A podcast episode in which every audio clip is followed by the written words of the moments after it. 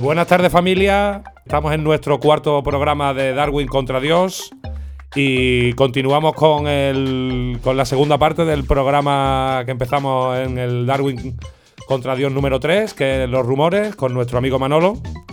Y nada, seguimos, tenemos la misma plantilla esta tarde, tenemos a Pedro Manuel Martínez por un lado, ¿qué pasa Perico? Buenas. A Juan María Mora por otro lado. Muy buenas, somos los, los titulares, ¿eh? equipo titular. Equipo titular, ahí lo tenemos. A Gregorio, por otro lado. ¿Qué dice Grego? ¿Cómo estamos? Muy buenas, aquí muy bien. Volve. A mi amigo Javier Mateo, ¿qué dice? Hola, muy buenas, Antonito. ¿Qué pasa? Muy buenas. Y a nuestro invitado especial, Manolo. ¿Qué tal, Manolo? ¿Cómo estamos? Vamos tirando. Vamos tirando, que no es poco, que no es poco. Que no, que no es poco. Pues nada. Pues continuamos. Si quiere, le vamos a dar paso a Manolo o si alguien quiere decir algo con respecto al programa anterior. Nada, que. Y voy a intentar este programa llevarlo menos a lo ideológico y escuchar más a Manolo. Las pamplinas diré las mismas, no voy a bajar a mi nivel. Pues yo no pienso dejar la carga ideológica que tiene el tema. ¿sabes? Ah, Porque el pues tema es eminentemente ideológico, Javi, ¿sabes? Pero bueno, está bien. Yo, yo, en defensa del Mateo o en defensa de la integridad del podcast, diré que me importa muy poco lo que opinen nuestros oyentes.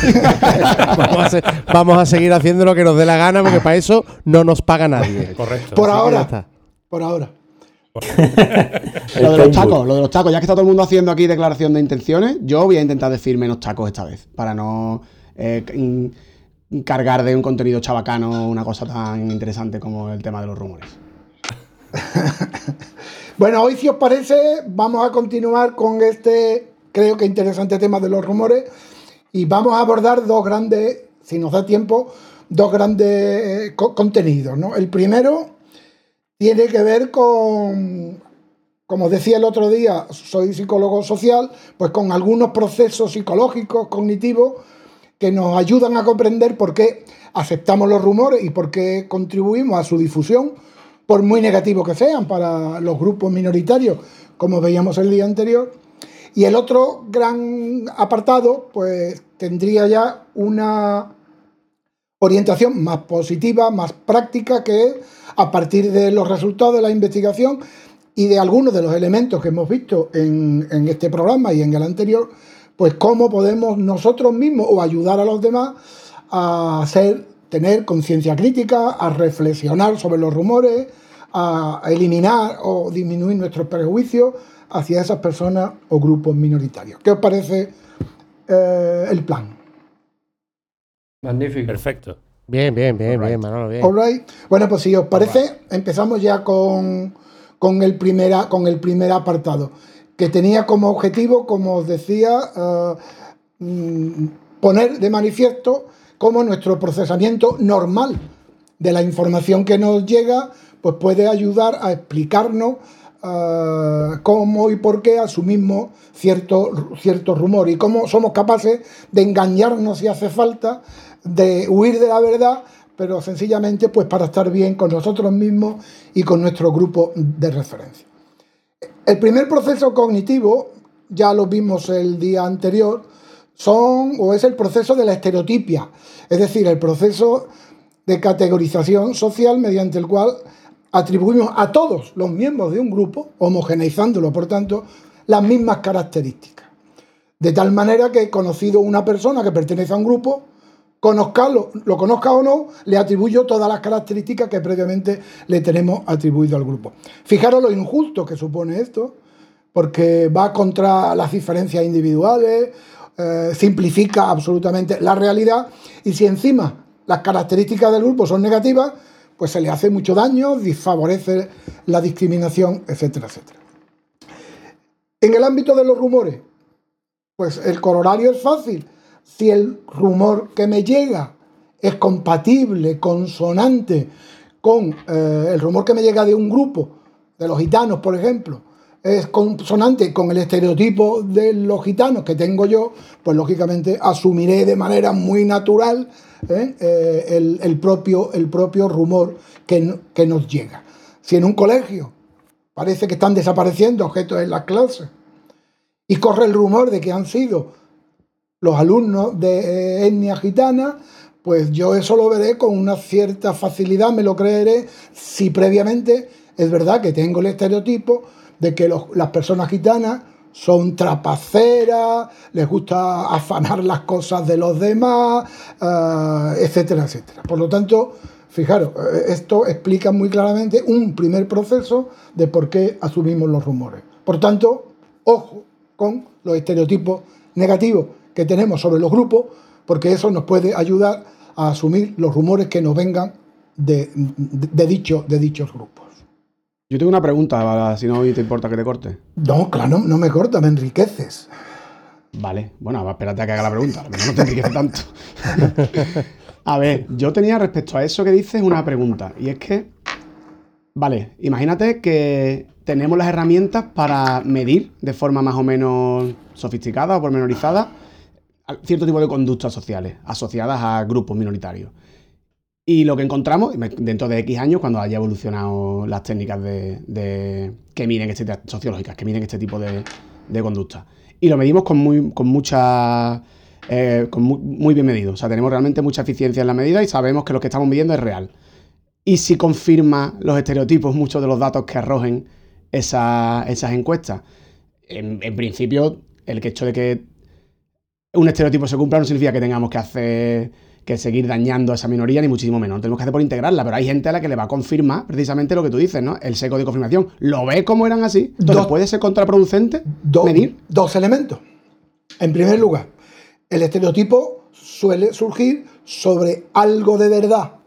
El estereotipo no surge de la nada o con elementos contrarios a, la, digamos, a esa verdad es post-fact que tú me estás planteando, sino que el estereotipo suele sustentarse en algo de verdad. Pero imagínate que ocurre eso que dices tú.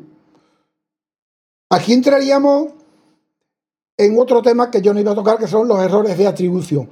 Esas características negativas que se confirman son intrínsecas al individuo, son propias de los gitanos o son más bien del, ambiente opresivo o opresor en el que los gitanos han ido desenvolviéndose en una sociedad que los ha rechazado, que los ha ah, denigrado, que, no, que, los ha estigmatizado a lo largo de toda su historia eh, en el mundo. Pues lógicamente, como decíamos el otro día, esto puede que haya algo de verdad, pero no en el hecho de ser gitano, sino debido a las condiciones en las que viven.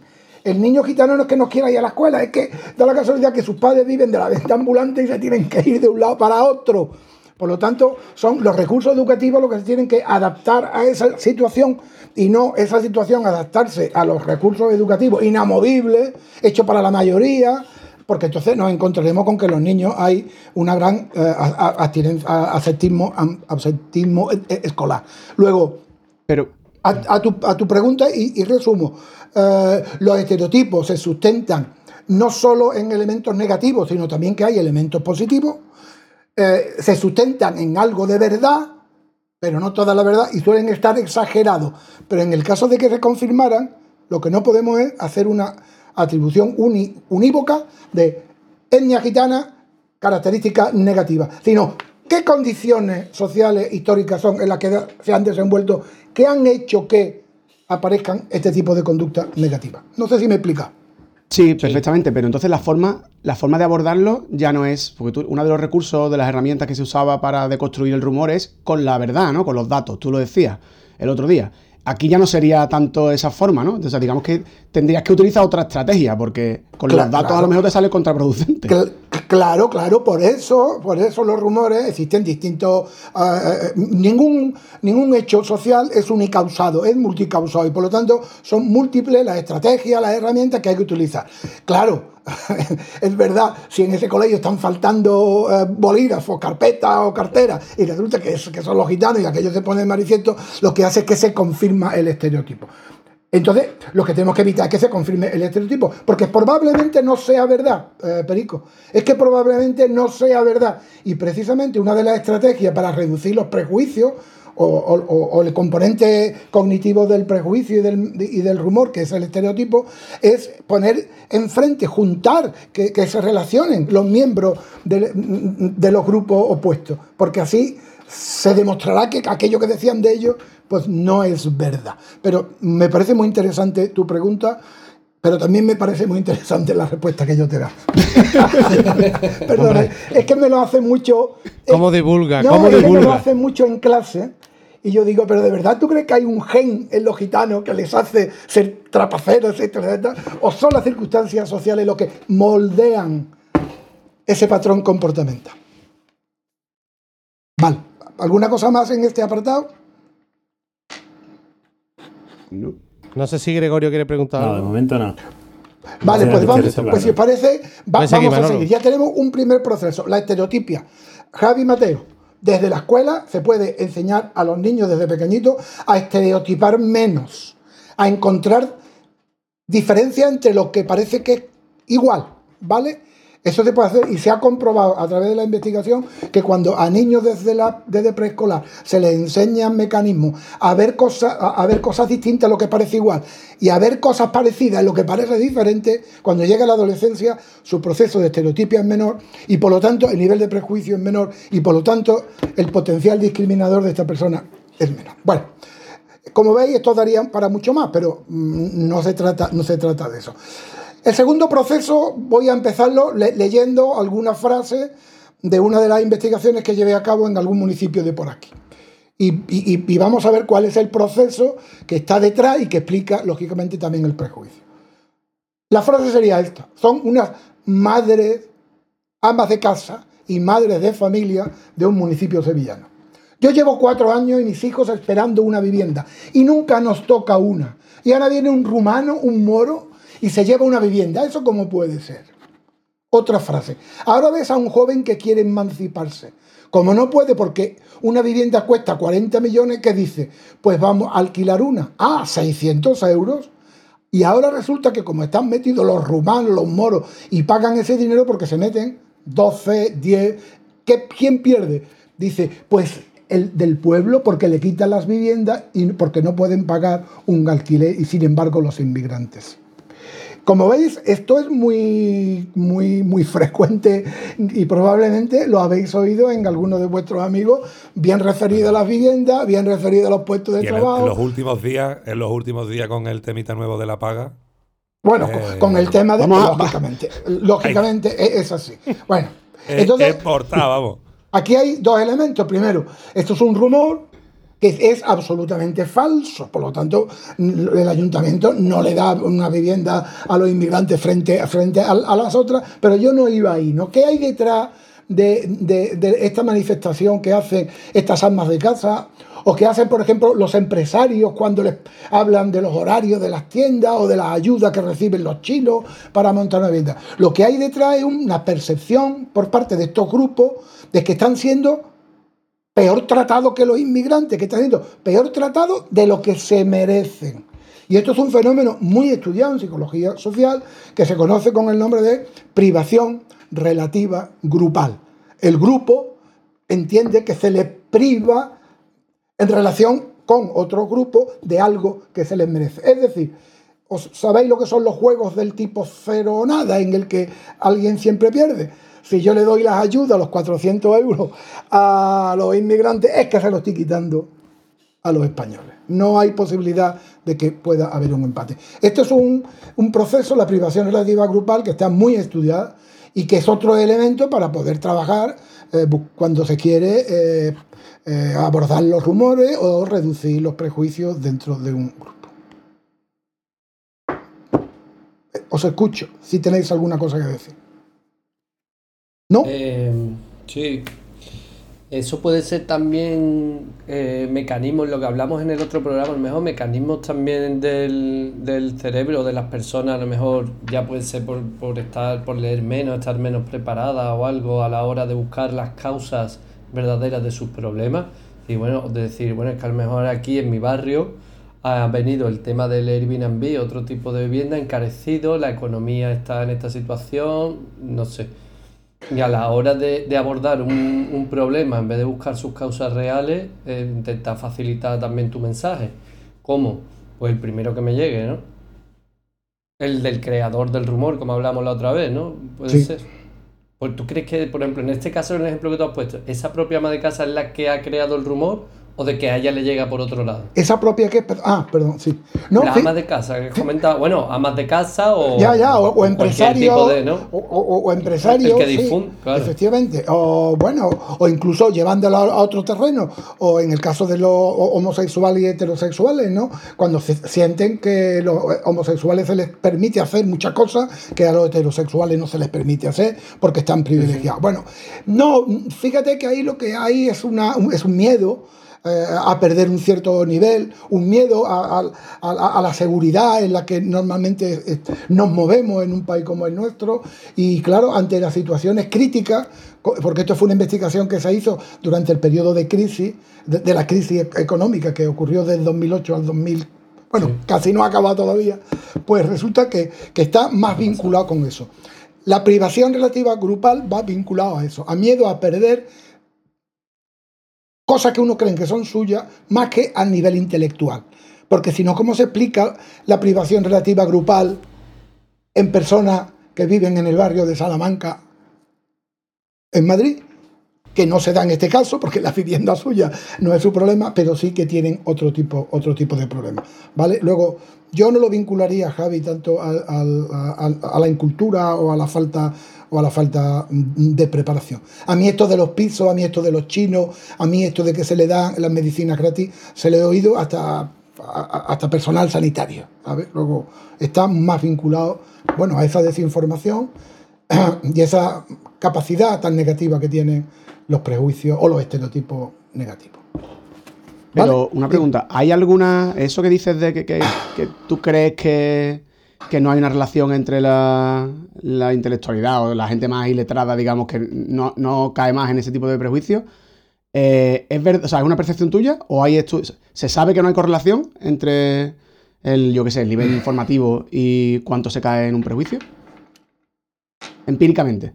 Em, empíricamente. Yo, yo tengo, tengo datos propios respecto a eso porque cuando yo me, en la, bueno, hice dos investigaciones, una en el periodo de crisis, los prejuicios hacia los inmigrantes en plena crisis económica, y cuando acabó la crisis, perdón, antes de la crisis, en el 2007, porque la crisis empezó en octubre de 2008, y cuando estábamos en plena crisis. Y efectivamente había una gran diferencia entre eh, las actitudes y los prejuicios hacia la inmigración, los inmigrantes y las políticas migratorias, antes de la crisis y durante la crisis, incrementándose, lógicamente, en sentido, en sentido negativo. Entre otras cosas, cruzamos muchas variables porque teníamos, bueno, una, una, tabla de doble entrada pues de 400, de 400 sujetos y más de 2.000 variables. Entonces, efectivamente, cruzamos y cruzamos por género.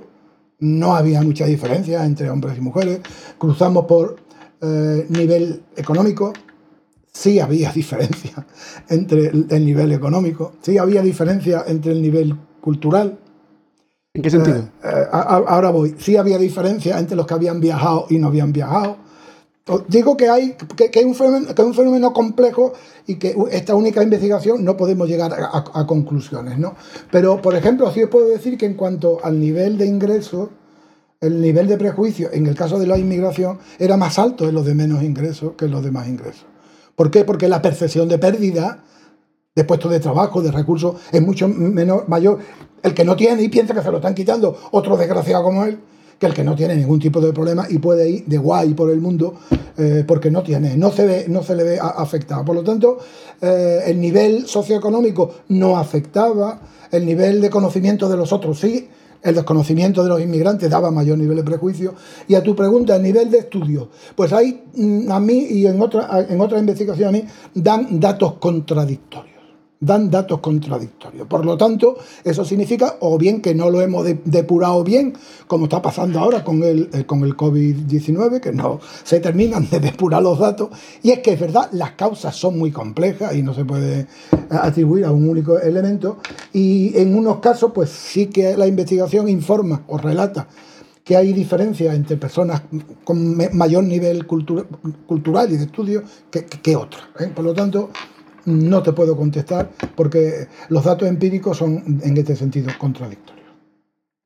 Pero siempre, siempre es mejor que la gente esté mejor preparada que no lo esté, que viaje, que no esté, que tenga recursos, que no esté. Por lo tanto, eh, Eh, lo que sí es curioso, y eso sí que la investigación lo ha puesto claro, que el que es homófobo es racista, es machista, es xenófobo, es clasista, es decir, que, que, se da, que, esa personalidad absolutamente despreciable es un pack, ¿eh? es un pack el que se da. Eso sí que está, eso sí que, está, que está demostrado. ¿eh? Y curiosamente vuestros amigos, supongo que alguno que lo será, lo podéis comprobar. yo, yo, claro, lo que has dicho es, es algo que, realmente no había escuchado nunca, pero que, que realmente que tiene el total sentido, ¿no? No, no, no, no yo soy feminista, pero los pero de, con las negras no. bueno, las musulmanas regular, las japonesas me caen bien. Claro, claro. ¿no? claro. ¿no? El derecho de las negras no, no lo veo, pero el de las, las iraquíes sí. Luego, luego podremos retomar el tema cuando veamos alguna estrategia para intentar reducir el, prejuicio, que recuérdamelo que tiene que ver con esto que tú, acabas, que tú acabas de decir. De esta manera yo creo que todos nosotros, las inmigrantes sí, pero eh, las negras también, ¿verdad? Me dicho, con, con las negras también, ¿no? Bueno, es igual, es una, es una tontería.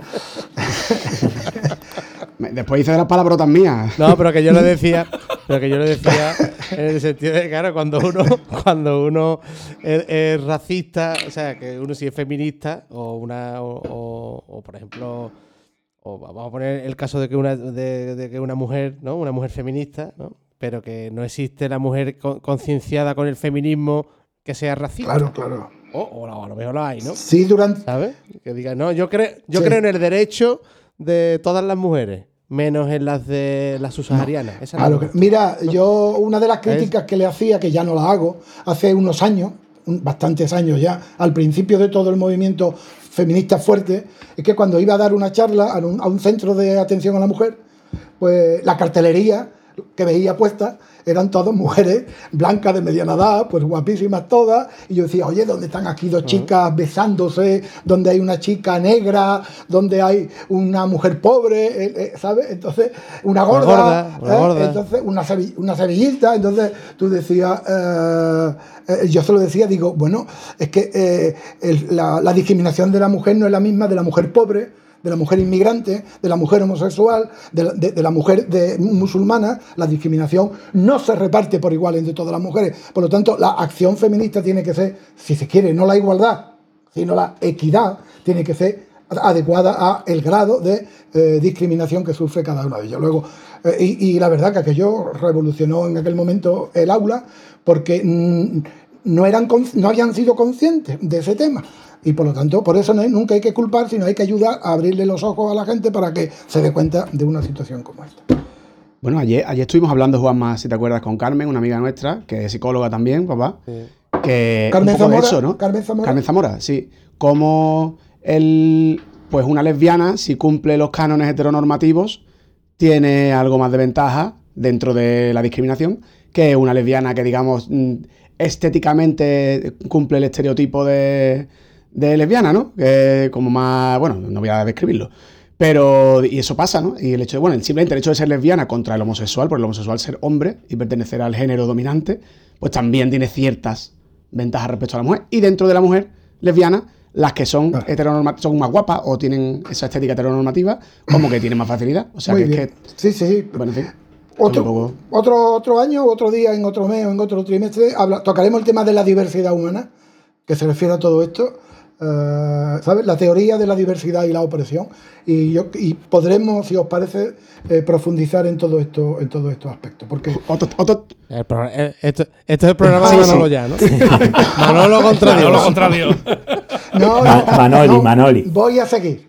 Manoli, Manoli, porque ahí pone Manoli. Sí, Manoli. Aunque yo prefiero que me llaméis. Bueno, es igual. Eh, continuamos con. No, porque se nos, va la olla y no y a mí especialmente. Tengo pensamiento saltón, que se llama, que es, una, es, psicopatológico, pero en fin. Pero con las pastillas, la verdad que lo llevo muy bien. Bueno, eh, otro mecanismo es interesante y con Perico lo hemos hablado muchas veces, ¿no? Eh, voy, voy, a volver a poner el ejemplo para después hablar de él. Dice, creyendo ver lo que no está ahí, ¿no? El porcentaje de delincuencia entre la población de origen extranjero es pequeño y solo un poco más elevado que entre la población española. Sin embargo, existe la percepción social de que esa diferencia es muy superior y que la inseguridad ciudadana ha crecido mucho con la llegada de las personas migradas. Si yo creo que los inmigrantes son delincuentes, veo más inmigrantes delincuentes de los que en realidad hay. Eso es un fenómeno que te lleva a, una conclusión falaz, porque es absolutamente falsa, muy estudiado en psicología y que se denomina correlación ilusoria. Correlación ilusoria, que es la percepción de que dos fenómenos están relacionados o están más relacionados de lo que realmente lo están. Y esto es muy típico, este ejemplo que acabo de poner es muy típico y es muy dañino en el ámbito de las migraciones. Hay el rumor de que con la, inmigración se ha incrementado la delincuencia es un rumor muy, muy eh, inserto dentro de lo que es la sociedad mm, e-, española. Y al fin y al cabo eh. solamente refleja eso el que más invocan, ¿no? Muchos partidos. Bueno, no, voy a ir por partido. Es el que más se invoca contra los inmigrantes, el de la delincuencia, ¿no? Claro, fíjate que hay detrás, que hay detrás miedo. la gente, ¿sabes? Los políticos apelan al miedo. El miedo, el miedo siempre está de, el miedo a perder la casa, el miedo a que a, el miedo, el miedo. Fijaros, lo dije el otro día. El miedo a perder la el, miedo, el miedo juegan los políticos. Claro. Sí, sí. Creo que también y, aprovechar ese miedo mm, para hacer política, que es lo que hacen esta gente de lo que estamos hablando, ¿no? he visto una noticia hoy que te lo juro se me han puesto los pelos de punta, que es, eh, por, supuesto, promovida por esta peña, vídeos en árabe explicando la ayuda del, del salario mínimo este. Que ya las mafias están frotándose las manos para traer inmigrantes ilegales a España con promoviendo la ayuda de Pablo Iglesias. Es que no tienen escrúpulos. No sí, claro. sí, sí, ellos, increíble, ¿eh? pero, claro, pero y te sorprenderá cómo ese vídeo va a ser eh, discutido, asumido eh, y defendido por personas muy cercanas a ti. o más cercanas a ti de lo que tú te crees. ¿eh? Y por lo tanto. Además, teniendo, teniendo, teniendo en cuenta además que, que por desgracia yo conozco poca gente que hable árabe, ¿no? O sea, que tú puedes sustituir. Lo que te dé la gana. Esa es la, esa es la movida. Es que me he visto, he visto, son tres o cuatro vídeos que me los he visto los tres o cuatro vídeos. tú, puedes, sustituir lo que te dé la gana. Tú puedes poner como si fuera un culebrón. O puedes poner. es, que, el vídeo lo Nadie sabe aquí el tema, ahí el tema es lo de menos. Y como no analizamos en profundidad la información, porque no tenemos ese pensamiento crítico, ¿qué asocio yo? Dos fenómenos que me preocupan: la inmigración y la ayuda económica. Y digo, uy, ya están ya están, ya están preparando. Entonces, eso es lo único que hace. Y eso también lo habéis comprobado. ¿Alguien se ha lesionado alguna vez y ha ido con muletas? El Mateo siempre. Mateo, tú, ¿no? Bueno. Bueno, la pregunta era, la pregunta era si alguien ha tenido alguna vez alguna, ha estado lesionado, ha ido con muletas, o se, o se ha puesto a hacer por primera vez una actividad que no hacía antes. Por ejemplo, se ha puesto a correr. Y seguramente que cuando se ha puesto a correr o ha ido con muletas, o las mujeres yo le digo, algunas están embarazadas y me dicen, sí, yo estuve. Digo, es que cuando estuviste embarazada veía muchas más embarazadas que normalmente, ¿sabes? Porque en ese momento ese es un elemento significativo, como la delincuencia, como el miedo, como la inseguridad, y entonces se, se percibe mucho más, se percibe mucha mayor presencia de la que realmente hay eh, precisamente por esa significatividad que tiene este fenómeno. Eso es lo que estaría detrás de este fenómeno muy, muy, muy estudiado también en, sociología y en psicología social de lo que es la correlación ilusoria. Yo cuando empecé a, salir a correr por la calle hasta que me cansé y me di cuenta que era de cobarde, pues la verdad que veía a mucha gente corriendo que antes ni siquiera me había eh, fijado en, en esto. Muy bien, Vamos a continuar. Dime. tú llevabas trote cochiners. Ah, uno que es muy bonito y que el otro día ya salió y que, lo comentamos y que lo comentamos perfectamente, por lo tanto podemos pasar un poquito de largo, ¿no? Que es el de la profecía que se cumple a sí misma, ¿eh? o profecía autocumplida, o fenómeno pigmalión, y que y que eh, yo lo he resumido ahí con al final siempre tengo razón. El ejemplo típico que se pone es, eh, como dijimos el otro día, es eh, en la escuela, eh, de tal manera que si el profesorado entiende que ese inmigrante o ese gitano por sus circunstancias familiares, pues, por el, nivel sociocultural, por el nivel de motivación de su casa, por las conductas antisociales que tiene, no va a rendir sin darse cuenta, fijaros, digo, sin darse cuenta, a veces también dándose cuenta, pues actúa pues no motivándolo suficientemente, prestándole menos atención, ayudándole, prestándole menos ayuda. Y claro, una persona que se siente que no se le presta atención, que se le presta poca ayuda, que no se le motiva, pues al final, lógicamente, esa persona se desmotiva y obtiene peores rendimientos académicos. Esto puede ocurrir, lógicamente, también con los rumores. ¿Eh? Si, si, si, si, yo al final estoy tratando a una persona como creo que es, al final esa persona termina, por desgracia, eh, si es un, de grupo minoritario, termina comportándose como yo la estoy tratando. Y digo, si es que al final siempre tengo razón. Y un ejemplo distinto en este sentido. Las residencias de ancianos que tan de moda están ahora, por desgracia, por el nivel de muerte, por el nivel de recursos que tenían previa a la crisis, durante la crisis y, por desgracia posteriormente a la crisis, que la gente se van a olvidar de ella. Por cierto, Perico, ya han eliminado 140 millones de presupuesto para las universidades andaluzas. I know. En, en, la residencia, ¿verdad que os suena esto eh, cuando un abuelo le dice al, al técnico que yo es que quiero salir, a mí es que me gustaría hacer algo, me gustaría colaborar y ser voluntario. La respuesta es, usted anda, Antoñito, si usted ya ha trabajado todo lo que tenía que trabajar, usted se queda aquí tranquilito, en su casa, tiene usted su medicina, tiene usted su, su, eh, su, comida. Mire usted, es que yo tengo ganas de intentar hacer alguna otra cosa. Es que me ha gustado mucho la, viejecita de la habitación 329. Y el, el otro le dice, ¿qué va? ¿Usted a dónde va a ir lo que es un viejo verde, ¿sabes? Empieza el profesional a, tratarlo como si la persona esa de la tercera edad, que lo mismo tiene 75 años, fuera un inútil, ya no estuviera motivado para trabajar, ya no estuviera motivado para su creatividad, su desarrollo, para el ocio y para la sexualidad. Entonces empieza a tratarlo de esa manera y al final, ¿qué hace ese viejo? Pues que se cansa y termina comportándose como tenía previsto el profesional de la residencia de ancianos. Entonces, eso nos puede ocurrir también a nosotros, cuando tratamos a los demás de una determinada manera, que si persistimos en ese trato, al final conseguimos que la persona cumpla las expectativas que hemos eh, que, teníamos con respecto a él. Venga, vamos a tocar un par de elementos más para pasar después a las estrategias de cambio porque si no esto puede resultar un poco, un poco pesado. Quiero tocar solamente dos, elementos más, ¿no? Eh, uno es que los rumores o los prejuicios mismos eh, ayudan para la defensa de la identidad del grupo al que uno pertenece.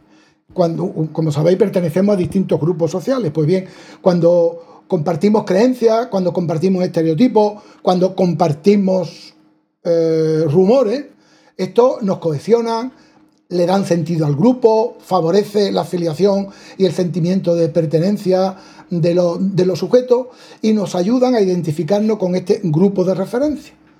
¿Qué pasa? Pues que cuando nos llega un rumor no es consonante con esos valores, esa identidad, esa historia del propio grupo, pues podemos hacer dos cosas, o rechazarlos o cambiarlo, modificarlo de tal manera que se adapte a las características y a los valores y a la historia de nuestro, de nuestro propio grupo. Porque los rumores, y así como los prejuicios, son elementos vivos, socialmente vivos, es decir, que van modificándose, se van simplificando, se van distorsionando, etcétera, etcétera. ¿no?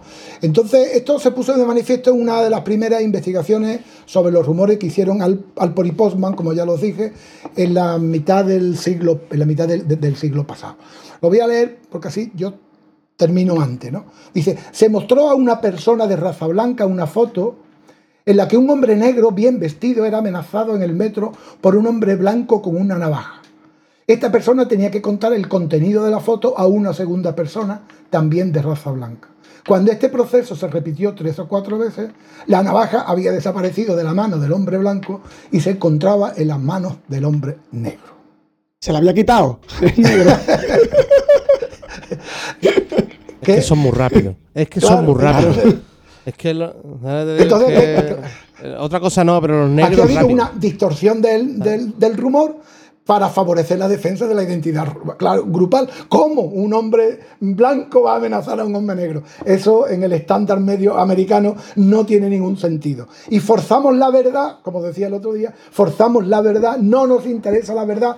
Esa es la fuerza de la fake news y de la posverdad. Forzamos la verdad para que el grupo no sufra ningún tipo de contingencia de tipo identitario o de tipo, o de tipo em, emocional.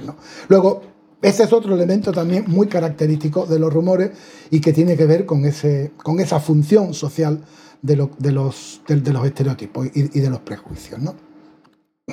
¿Algún comentario? ¿No? Mm, muy clarito todo, Manolo. Yo lo veo todo bien, eh, esperando que, Esperando que. ¿Ahora se escucha Mateo, no? Sí, ¿no? Mateo, ¿alguna pregunta? Que Ahora no va a hablar. Vale, pues entonces vamos a terminar con algo un poquito más complejo, si os parece, y con esto terminamos esta, esta primera parte. No, hemos saltado algunos procesos cognitivos, pero, pero bueno, no, no pasa nada. Fijaros, los, los, los rumores, y me estoy refiriendo a los rumores negativos sobre grupos minoritarios, como dijimos el primer día, fundamentalmente, ¿eh?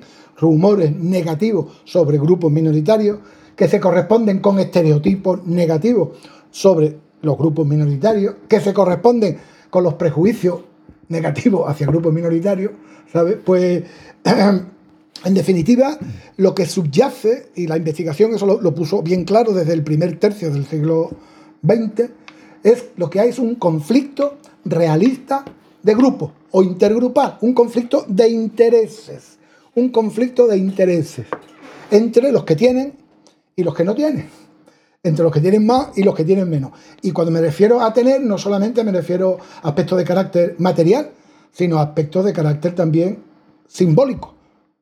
Sino aspectos también. Una preguntita, Manolo, y perdona claro. que te interrumpa. Que eh, eso lo, lo que, que comenta, eh, es una, vamos, una duda que, vamos, una duda. Una, reflexión que quería hacer con respecto también al programa anterior y, le acabas de sacar el tema y me he acordado. Realmente, pues, como tú explicaste que los grupos minoritarios no era por nivel de, no era por el número. en principio, sí. es decir, claro, que las mujeres pues, son grupos minoritarios y al final, eh, o sea, llegamos, se puede llegar a la conclusión que el único grupo que no es minoritario es el hombre blanco heterosexual de clase media alta. En Estados Unidos, en, Europa en, general, sí. En algunos aspectos, porque el, hombre blanco de, Claro, que depende, del depende de la variable que, considere de referencia. Por ejemplo, un hombre blanco eh, con, alto nivel de estudio eh, y con alto nivel de riqueza homosexual, pues ya lo tenemos ahí grupo minoritario. ¿Por qué? Porque ha cogido ese elemento. El elemento que lo convierte en minoritario, en este caso es... Sí, vamos, yo decía, decía por, vamos, no lo he dicho, pero me refería también a que fuera heterosexual. Ah, bueno, pues sí, eso es. Claro, eso ese es el estándar, a eso es a lo que todas nuestras madres quieren que seamos guapos, blancos, estudiosos, con dinero, con gente guay y guapa a, nuestro alrededor, y, porque se entiende que con eso se, es más feliz. ¿sí? Entonces sí. sí se pero hago especial hincapié, el grupo minoritario hace referencia a un déficit estructural y opresivo para acceder a ciertos recursos para satisfacer necesidades. Cuando haya un grupo que está en esas circunstancias, se le puede denominar minoritario y está justificado, lógicamente, el intervenir para compensar ese que dentro que dentro de ese grupo podemos eh, se puede hacer a lo mejor un estudio de padres padres heterosexuales que están divorciados y no tienen la custodia. Claro, claro, claro, claro, claro, claro, que es dependiendo del el foco de Efectivamente. de, la variable, de la variable que, te discrimina con respecto a, de la variable que te discrimina. Y como pertenecemos a múltiples, grupos, somos españoles, béticos, universitarios, varones, eh, urbanos, eh, casados, etcétera, pues, pues, pues por ahí no puede venir. Incluso las edades, el inmigrante varón es eh, oprimido en una sociedad de acogida en general, pero es opresor en su propia sociedad con respecto a las mujeres. ¿sabes? O sea que cumple, por desgracia, ese doble papel de oprimido en un contexto respecto de una variable y opresor en otro. Y nosotros también, muchas veces sin darnos cuenta. ¿eh? Porque todo esto que estamos hablando lo que nos tiene que ayudar es a reflexionar acerca sobre nuestros propios prejuicios. Sobre todo los prejuicios inconscientes, automáticos, que no se manifiestan porque no ha habido oportunidad. Pero no sabemos si perdemos el trabajo, si nos dan no qué, qué puñeta haríamos o qué diríamos con respecto a ciertas cuestiones. Claro, ahora, ahora, que has dicho del trabajo, ayer le comentaba yo a ellos que un compañero músico había perdido su puesto de trabajo ya por viejo. Porque, no porque se hubiera jubilado, sino porque quería, porque ya el hombre tenía 50 años y en los altos del escenario pues no daba el perfil de hombre joven, atractivo, que, que se supone que hay que tener en un escenario, ¿no? No puedes subir tú a un viejo.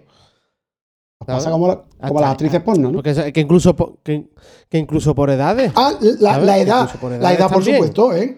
Yo iba con mi coche viniendo para casa yo tenía un BMW de esto de niñato, como decía mi mujer, ¿eh? Porque me gustaba, porque me gustaba de una puerta, sin el marco. Bueno, iba yo no sé qué, y adelanté a un chaval que iba con su novia, ¡ah, bien! Y me empezó a, chillar, ¡viejo! O sea, que utilizó la edad como elemento discriminador, prejuiciador, eh, eh, porque yo daba la apariencia de que yo qué hago corriendo o con un coche de esa naturaleza o, haciendo una, tontería, ¿no? Eh, cuando a mí lo que me pegaría es, estar en casa, tener un coche cutre, por supuesto ir con una prudencia excesiva, no, no enfrentarme a él.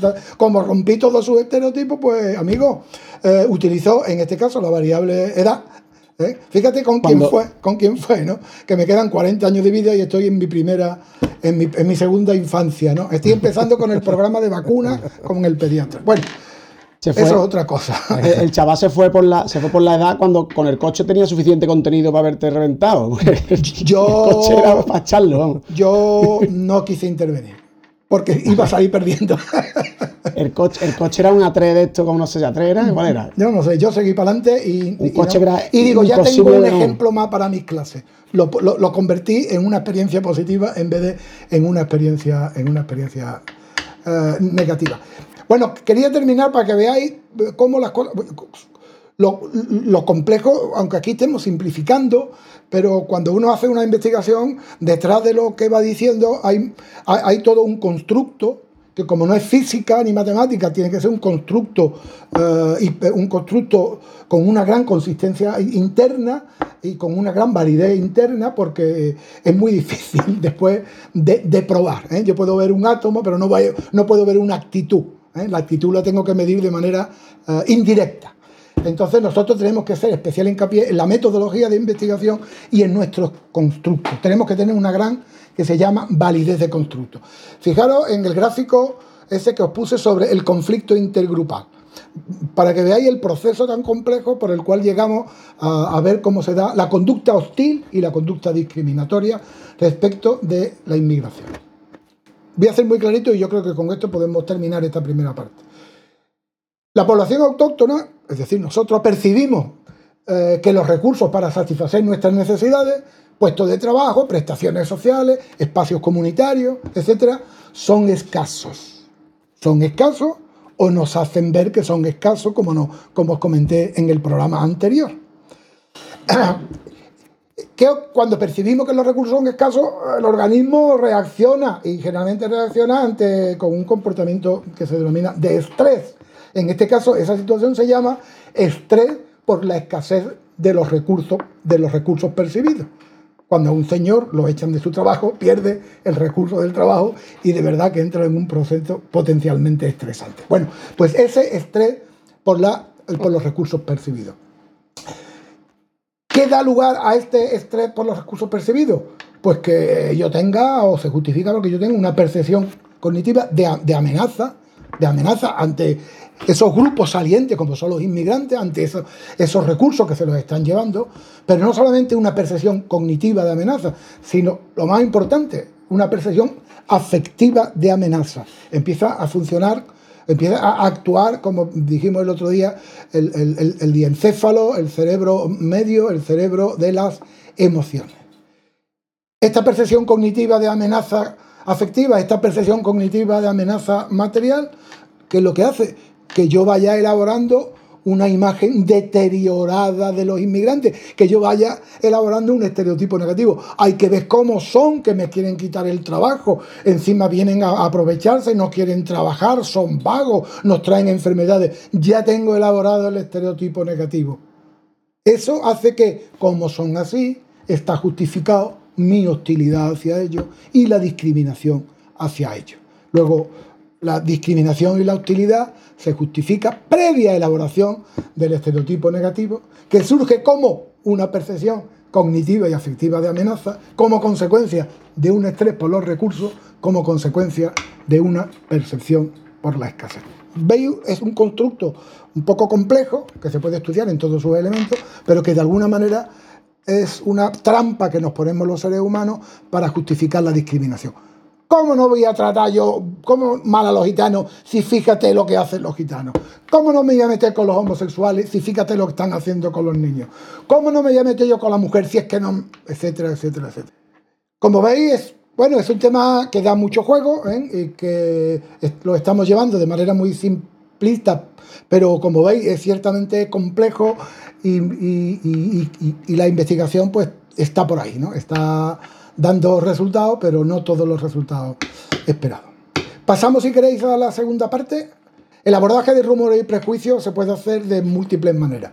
Que sepáis que para que veáis que estamos dentro de lo que es la orientación europea, existe una iniciativa europea que es Ciudades Interculturales, Intercultural City, y dentro de este, de este programa de ciudades interculturales, es decir, hacer las ciudades más habitables, eh, favoreciendo la diversidad humana entre todos los grupos que las constituyen, uno de los subprogramas es la estrategia europea contra el rumor y por lo tanto en esa estrategia europea contra el rumor podemos definir políticas y programas en el ámbito nacional, en el ámbito autonómico y en el ámbito, en el ámbito local. Aparte de esta línea de intervención frente a los rumores, frente a los prejuicios dentro de este marco europeo. Después la investigación en psicología social ha puesto de manifiesto que hay pequeñas estrategias que pueden llevarse a cabo en los municipios, en los colegios, en los ayuntamientos y que nos ayudan a reducir los prejuicios y a luchar, por tanto, contra los rumores. Algunas de forma muy sencilla. La primera de ellas, de alguna manera, hablamos el otro día de ella, y es, tenemos que hacer bien en nosotros mismos o bien en los demás, hacer explícitas sus contradicciones. Hacer explícitas sus contradicciones. Sabéis que hay gente que va de muy guay por la vida ¿eh? de muy guay, con valores, eh, valores positivos, valores de cooperativo, valores de ayuda, pero sin embargo cuando llegan determinadas situaciones, pues se le ve el plumero y emite conducta o comportamiento de tipo discriminatorio, no colaborativo, no de apoyo, eh, con hostilidad hacia ciertos grupos. Bien, como son amigos nuestros y son buenas personas, o son con la gente que tengo que trabajar, pues resulta que una de las estrategias que se puede poner es hacerles ver a estas personas las contradicciones entre lo que piensa, que es cojonudo, entre sus valores, que defiende, que es cojonudo, pero su conducta o su manera de actuar con respecto a determinados grupos. Y hacerle ver que eso no puede convivir. ¿Para qué? Para generar malestar disonancia cognitiva que veíamos el otro día, que, nos lleva a malestar psicológico. Luego, aunque sean nuestros amigos, tenemos que llevarle a ese malestar psicológico y hacer que ese malestar psicológico sea tan molesto que tenga que llegar a una solución. O bien, que se vuelva más cabrón, perdón, de lo que es con respecto a su conducta, o que cambie la conducta y su conducta sea acorde con los valores y con, la, eh, eh, y con, los valores que, defiende. ¿eh? Por lo tanto, esto sería una estrategia muy sencilla y, que da muy bueno, y que da muy bueno funcionamiento. Sabiendo, como siempre, que superar nuestras contradicciones siempre nos hace mejores. Esto en el colegio siempre ha funcionado muy bien. Otra estrategia muy sencilla, y no la repito porque ya lo hemos hablado, es intentar reducir el miedo en nuestros amigos o en nosotros mismos intentar reducir la amenaza percibida. Hacerle ver que no es verdad, que es mentira, que los inmigrantes nos quiten el trabajo, que los inmigrantes van a ocupar trabajo que nosotros no queremos. Que, lo, que, lo, que los homosexuales no nos van a hacer a, nuestros hijos, a nuestros amigos en el colegio homosexuales. ¿Ven? Que eso no es así, que eso no funciona así. Luego, reducir la amenaza, tanto material como simbólica como interactiva, sería otra manera de, eh, de ayudarle a la gente o de ayudarnos a nosotros mismos a eliminar prejuicios. Una tercera estrategia, y esto hay que ejercitarla, es incrementar la percepción de similitud entre personas y grupos. ¿Sabe? tendemos a exagerar las diferencias con respecto a otros grupos. Yo siempre pongo el ejemplo, qué distintos son los musulmanes, las mujeres musulmanas y las mujeres españolas. Qué distintos son los inmigrantes a los españoles, qué distintos son los homosexuales y los heterosexuales. Pues si uno se pone a trabajar, encontraría todo lo contrario. Que tanto las mujeres inmigrantes marroquíes como las mujeres españolas tienen muchas más cosas en común qué cosas en contra. Que los homosexuales y los heterosexuales tienen muchas cosas en común y que la única diferencia es el objeto sexual. Y así poquito a poco. Luego, tenemos que trabajar con las personas, el que intenten percibir la cantidad de similitud que hay entre los distintos grupos antagónicos y, se darán cuenta que las diferencias son absolutamente mínimas. Vinculado con esto, y, voy, a, y voy a terminar ya, Está lo de crear grupos supra, lo que llaman grupos superordinales. ¿Sabéis lo que es el sesgo endogrupal? El sesgo endogrupal hace que nos, bueno, nosotros sí lo sabemos, pero los, pues el sesgo que lo cuente hace que nosotros valoremos más a los miembros de nuestro grupo que a los miembros de los otros grupos. Para mí los béticos, la verdad, que es la única verdad real, es que son mejores que los sevillistas. En eso que en general es mentira, en el caso del Betis Sevilla es verdad. Esa valoración. ¿Vale? Es verdad, es la única verdad científica. Vale. Pues si eso es verdad, si es verdad que yo valoro más a, los... Y esto es muy bonito y lo podemos tratar eh, dentro de dos años. Eh, es es verdad que yo valoro más a los miembros de mi grupo que a los miembros de los otros grupos y que cometo menos errores fundamentales de atribución, pues ¿qué, qué es lo que tengo que hacer? Yo se lo digo a las trabajadoras sociales cuando están en el ayuntamiento. Si tú ves a una a las dos de la, a las dos y media de la tarde que llega una mujer inmigrante y que te va a pedir ayuda y tú ya estás hasta el gorro de inmigrante y te quieres ir a tu casa, ¿qué es lo que vas a hacer si tú ves a una inmigrante y resulta de que no pertenece a tu grupo porque es inmigrante y tú eres española? Digo, pues ¿sabes lo que tiene que hacer si una mujer? Pensar en ella en términos de mujer. Mira, otra mujer que se encuentra con problemas como yo con respecto a sus hijos, a su marido, a su casa y viene a pedir ayuda. En el momento que esta trabajadora social eh, ve a la otra persona, no como inmigrante, sino como mujer, resulta que ya pertenece a su grupo. Ya no se da el sesgo endogrupal. Como pertenece a su grupo, la valorará más positivamente. Esto se ejercita y también se ha comprobado que funciona estupendamente. Luego, eso es lo que yo recomiendo a vosotros también. Cuando tengáis algún amigo que se exposiciona de manera muy negativa en algún aspecto y por lo tanto pertenece a otro grupo, intentad verlo pues como alguien que lo está pasando mal, alguien que es como vosotros que está teniendo problemas en su casa, es decir, algo que os, incluya a vosotros en ese grupo. Cuando lo veáis como miembro de vuestro grupo, seguro que vais a valorar y a ser menos críticos con la persona, con esa persona eh, en cuestión. Eh, en esta misma línea, lo que tenemos que hacer es trabajar con lo que se denomina las identidades múltiples. Todos tenemos que ser conscientes que somos, como dije antes, somos varones, somos adultos, somos de clase media, somos universitarios, somos trabajadores, somos deportistas, es decir, eh, que, tenemos muchas identidades. Pues vamos a trabajar con ello cuando tengamos delante pues alguna otra, alguna otra persona. Intentemos ver con ese gitano con el que me tengo que relacionar que comparte conmigo muchas identidades, muchas identidades y por lo tanto comparte con nosotros muchos, muchos, muchos problemas. Y por último, y ya con esto yo acabo, y ya el otro día lo vimos y por lo tanto no voy a profundizar mucho, creemos empatía, creemos empatía. Pongámonos en el lugar del otro, punto número uno, tanto en cuanto a sus condiciones adversas, pero pongámonos en el lugar de otro en cuanto a lo mal que lo está pasando. La llamada empatía emocional y la llamada empatía cognitiva. La empatía hace milagros. Por lo tanto, seamos empáticos con los demás y verá cómo las cosas nos pueden ir mucho mejor. Estas son estrategias que hay que ensayarlas. Hay talleres donde se aprende a hacer cada una de ellas en el ámbito escolar, en el ámbito laboral, en el ámbito deportivo y, funcionan, la verdad, que francamente bien cuando se llevan a cabo, claro, por parte de profesionales, ¿eh? no por parte de gente que se lee cualquier libro de autoayuda y se pone a desarrollar estas técnicas. Y, yo con esto, pues ya he acabado. ¿Perdón? Y una preguntita, una pequeña pregunta antes que me riña Antoine. Eh, cuando tú has dicho lo de lo de mm, lo que acabas de comentar de los grupos, de intentar buscar algo que, que, eh, te una a, un colectivo para hacer. ¿Eso también se, puede, se, lleva a cabo de manera inconsciente? Como por ejemplo, voy a poner, intentar poner un ejemplo a ver si. Por ejemplo, cuando has dicho también lo del Sevilla y el Betty, me, he acordado. Por ejemplo, los grupos, es decir, los grupos ultras que son de diferentes equipos que defienden la conducta violenta porque entre, ellos se hermanan y lo que quieren es poder pegarse. Y, lo único que les une es la violencia, porque no son del mismo equipo, no son de. Y no me refiero al Sevilla y el Betty, ¿eh? me refiero a los del Atlético Madrid contra los del Madrid, ¿no? Que al final son dos equipos, tienen la misma ideología política, no sé qué.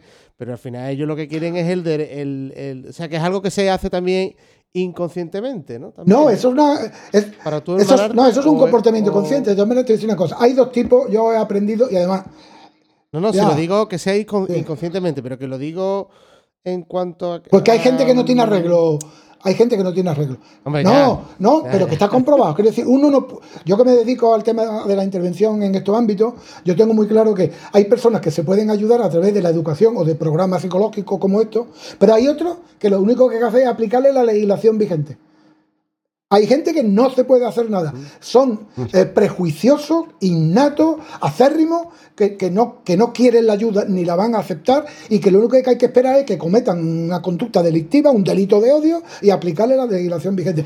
Hay personas con las que no podemos perder el tiempo, porque hay tanto que hacer con las personas con las que sí podemos perder el tiempo, que se ha comprobado también en la investigación que hay dos grupos. En el mundo se divide en dos tipos de personas.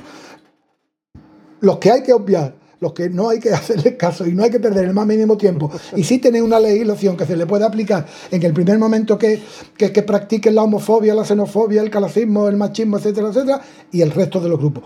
Con los ultra, yo, yo ni me molestaría. Que no lo decía, que no lo decía, que no lo decía por ah. los ultras, era por poner el ejemplo de que, de que, de que digamos porque el, ejemplo que tú habías puesto sobre la mujer que es trabajadora social y cuando le llega la mujer inmigrante. Son las 3 de la tarde, todo, y son las 3 de la tarde y ya estás harta. El, ejercicio para empatizar es, buscar. Verla como mujer. No es que sea inmigrante, es, que es mujer.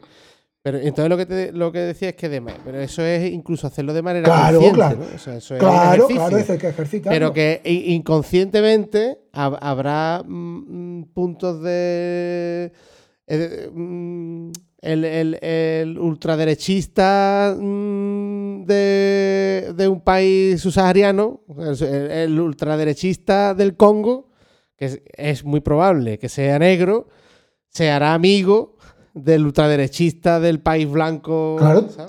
Claro, tienen, muchos elementos en común, comparten muchas más cosas que los diferencian.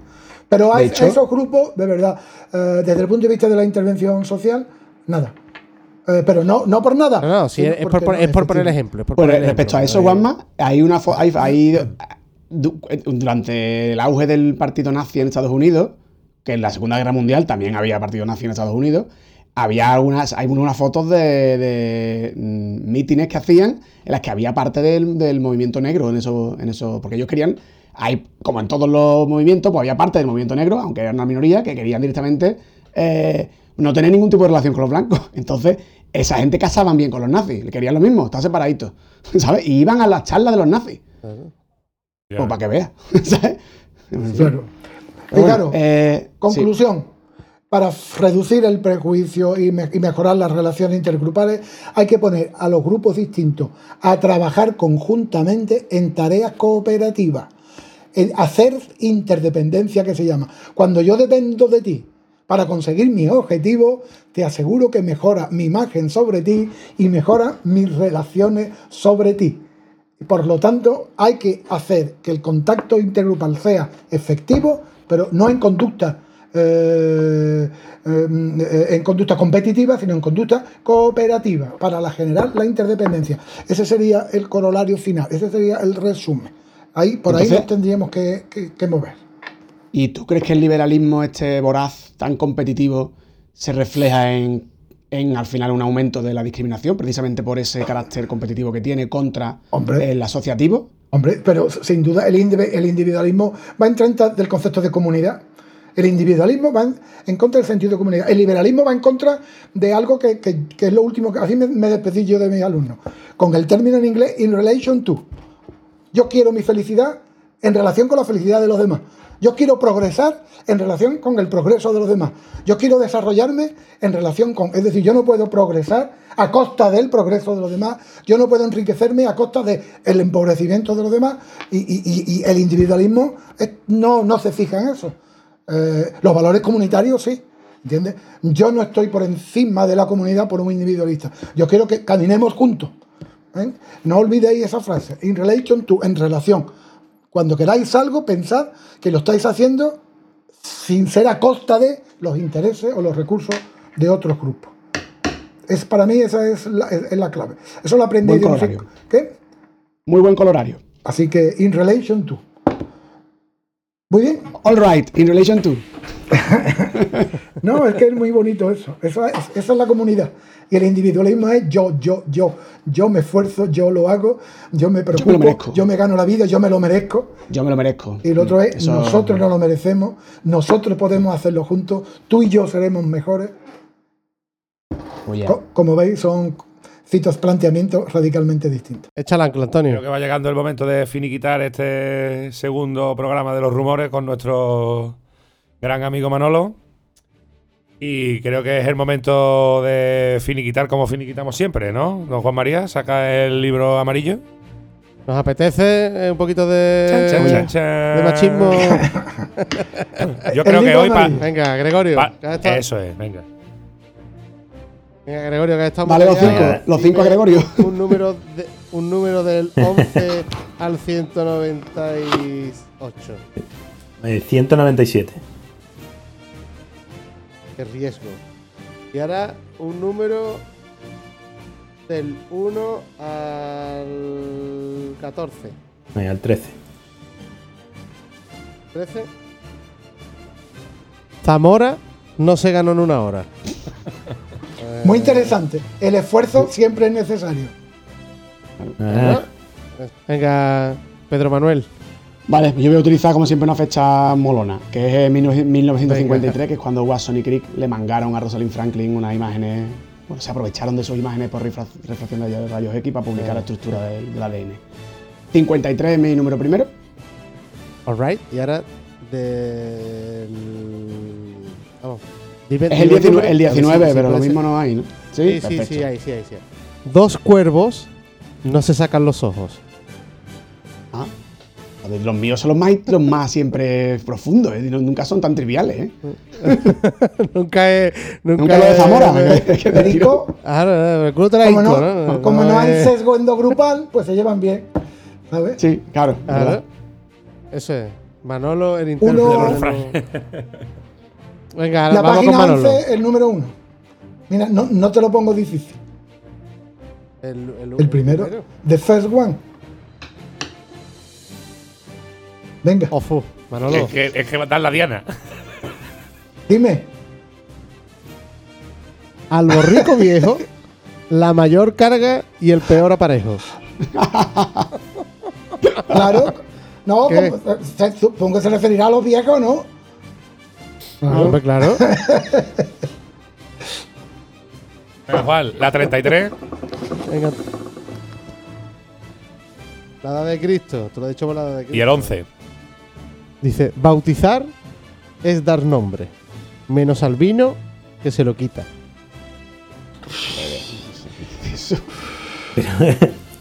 este, este sí que es profundo. No entiendo nada, vamos. Claro, como, como, como, Bueno, es igual. hay que pensar, hay que pensar. La semana que viene lo, interpretamos. Pues. pues bueno, venga, vamos a despedirnos. Pues nada, familia, que muy a gustito aquí en nuestro segundo rumores, nuestro cuarto Darwin contra Dios. Y vamos a ir finiquitando ya que hoy nos hemos colado un poquito en el timing, pero bueno, no pasa nada. Porque eh, tratando un tema tan interesante con una persona que sabe tanto como Manolo, hemos estado aquí súper a gusto. Así que nada, que un saludo a todos nuestros oyentes y un saludito a mi amigo Javier Mateo. Hasta luego, Mateo. A Pedro Manuel Martínez. Hasta luego. A Gregorio. Luego. A mi amigo Juan María. Hasta, hasta la próxima, querido oyente. Y a nuestro gran invitado Manolo. Vale, muchas gracias por escucharme. Muy bien. Pues nada, chavales, hasta dentro de 15 días. Besito.